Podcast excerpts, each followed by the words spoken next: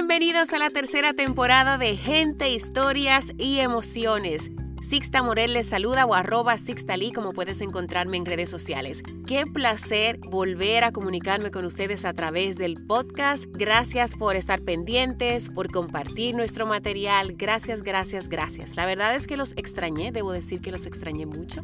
Este momentito, además de que es de ustedes para compartir estas historias, es muy mío. Como que yo encerrarme en esta cabina por una hora o a veces una hora y media, dependiendo del tiempo para editar y todo eso, me hace falta porque yo me paso el día entre mis cositas del trabajo que hago aquí y allí, pero sobre todo con mis hijos. Si ustedes me conocen, ustedes saben que tengo dos pequeños que están siempre ahí demandando de mi atención. Así es que este momentito lo atesoro.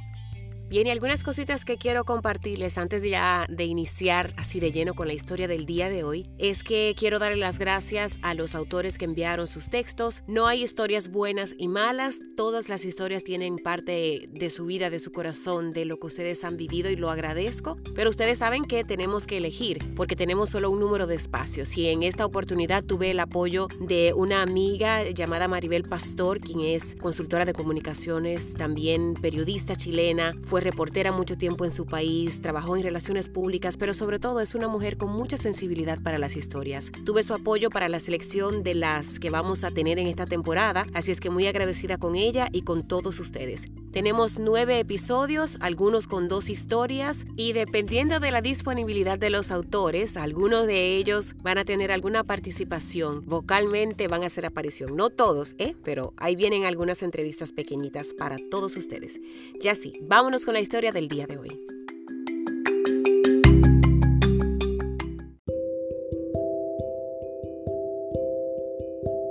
Esta historia sale de manera anónima, a su autora le llamaremos Paula. A ella le gustan los colibrís y para ella representan esperanza, liberación y el desapego. Se describe como alguien que siempre trata de fomentar que todos a su alrededor prioricen su salud mental y miren hacia adentro para sanar sus heridas. Escuchemos 90 días reproduciendo su partida.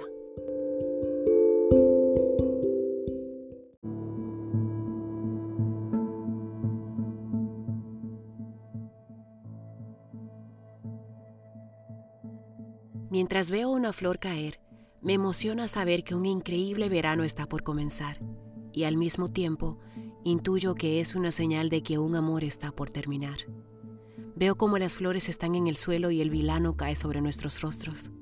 De pronto un silencio se acomoda entre nosotros y logro escuchar, a través de él, que mi enamorado está por terminar nuestra historia. Tal cual como la primavera, Veo como las flores del amor están cayéndose frente a mí anunciando su fin. Y entonces pienso, ¿por qué en tan bella ciudad la primavera no dura más de 90 días? ¿Por qué las flores siendo tan hermosas y dotándonos de alegría no pueden vivir más de tres meses? Es como si incluso la primavera, tal como yo en el amor, no puede pasar un periodo de prueba de 90 días para convencer al otro que uno puede traer belleza a su vida se repite una ruptura de amor más, una relación más que no sobrepasó tres meses.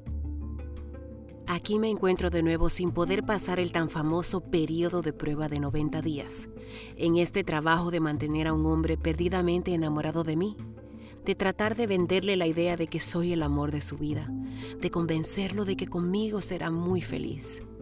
Aquí me encuentro nuevamente en esta posición, Varias veces a lo largo de mi vida he atraído a hombres que se enamoran perdidamente de mí al inicio y luego algo sucede durante el primer trimestre que todo cambia.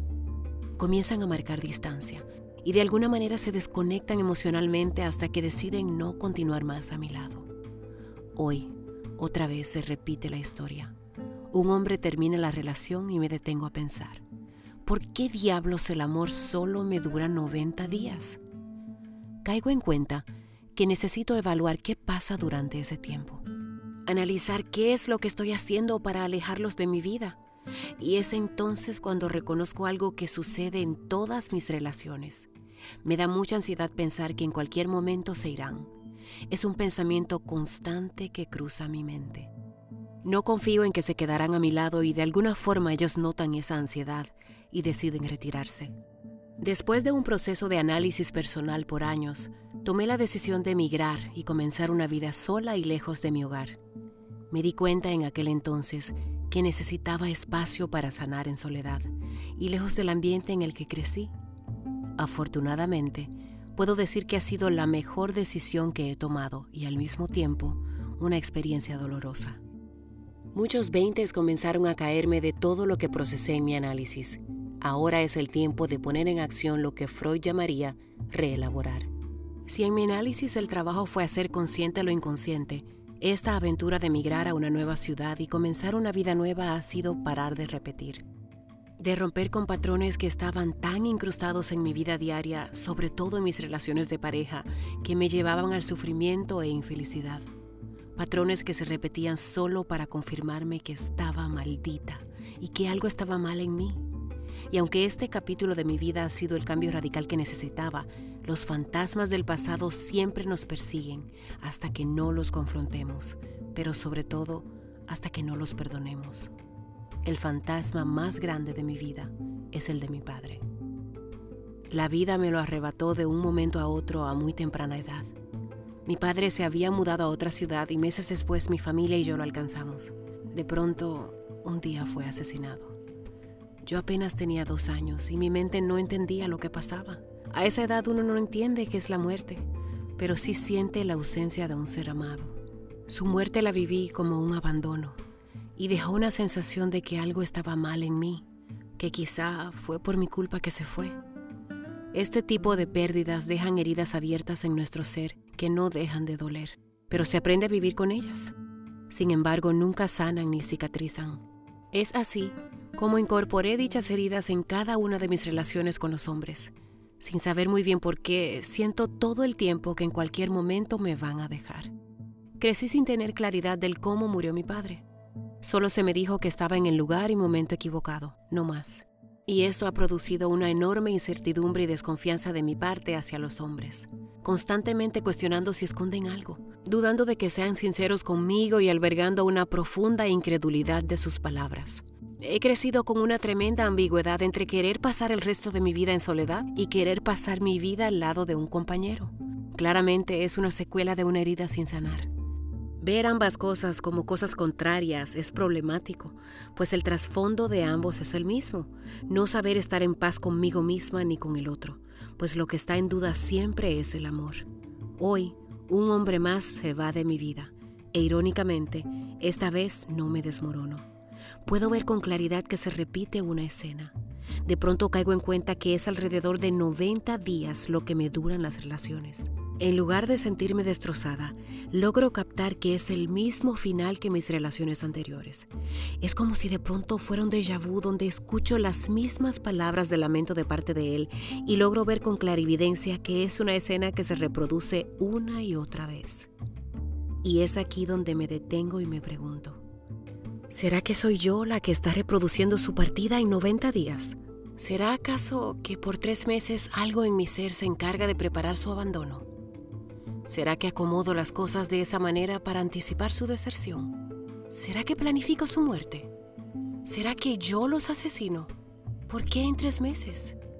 Y entonces un foco se me prende. Tengo que revisar la escena de la partida de mi padre de este mundo prestar atención a los detalles del contexto de aquel entonces. Y fue así como de pronto una pregunta brotó en mi mente. ¿Cuánto tiempo pasó entre el reencuentro con mi padre tras mudarse donde él estaba y su muerte? Decido preguntarle a mi madre.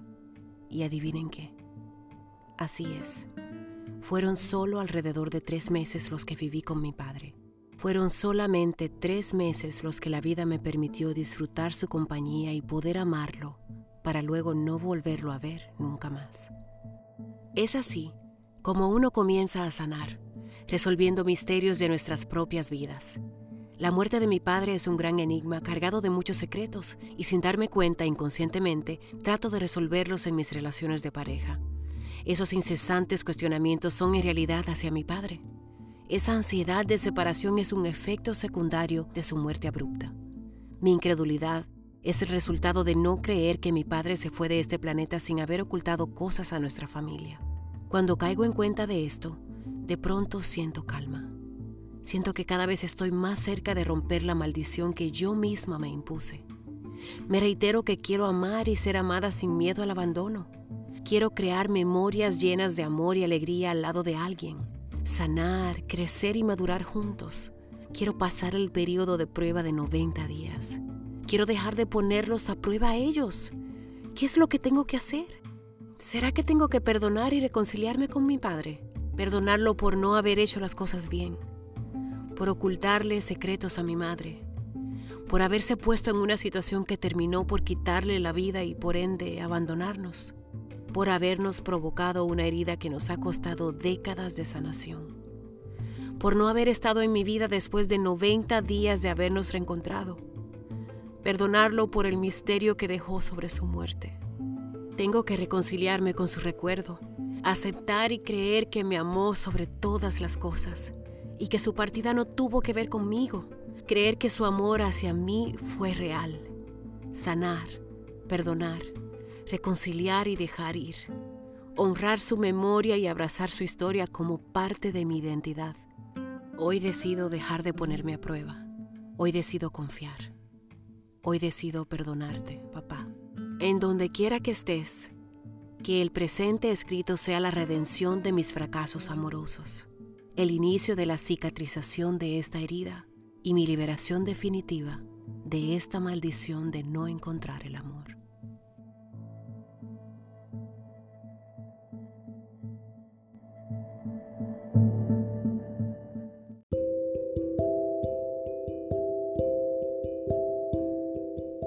Bueno, y acabamos de escuchar 90 días reproduciendo su partida.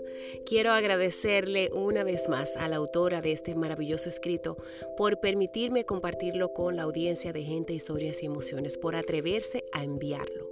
La verdad es que me llegó muy profundo y yo sé que como a mí, a muchos de ustedes también.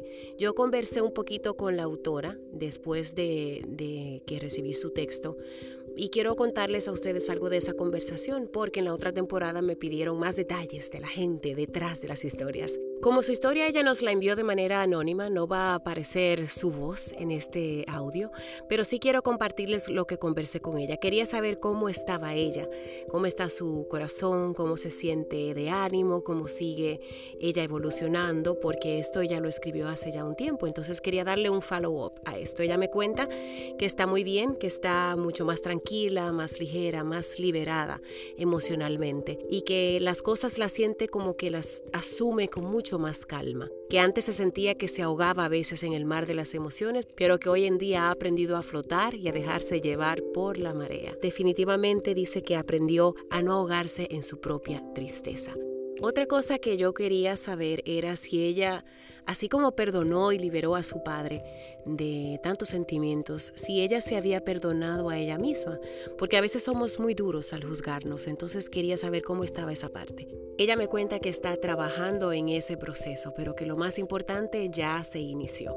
Todo este proceso le ha permitido además evaluar su crianza, valorar en su justa medida a sus padres, viéndolos desde una mirada más humana, como seres que también se equivocan, que también hicieron lo mejor en su momento, con lo que sus propias crianzas y circunstancias les permitieron. Lo más importante es que ella sigue en el proceso de sanar internamente y ya más que esperar el amor en una pareja, su apuesta ahora mismo es encontrar el amor y la calma en lo que esté viviendo en el momento, sea sola o acompañada, disfrutar su vida sin poner en manos de alguien más su felicidad. Bien, y ahora los dejo con su reflexión final para ya cerrar este capítulo y dice, espero que mi historia aliente a otros a analizarse, a mirar hacia adentro y reflexionar profundamente en su ser, comprender lo que pasa dentro de uno y hacer consciente lo inconsciente, con el fin de parar de repetir lo que uno mismo se impone a vivir. Con eso cierro este primer episodio de Gente, Historias y Emociones, agradecida de su sintonía de siempre. Nos vemos la semana que viene o nos escuchamos aquí en este espacio que es de todos ustedes. Gente, Historias y Emociones, donde tú pones la historia y yo pongo la voz.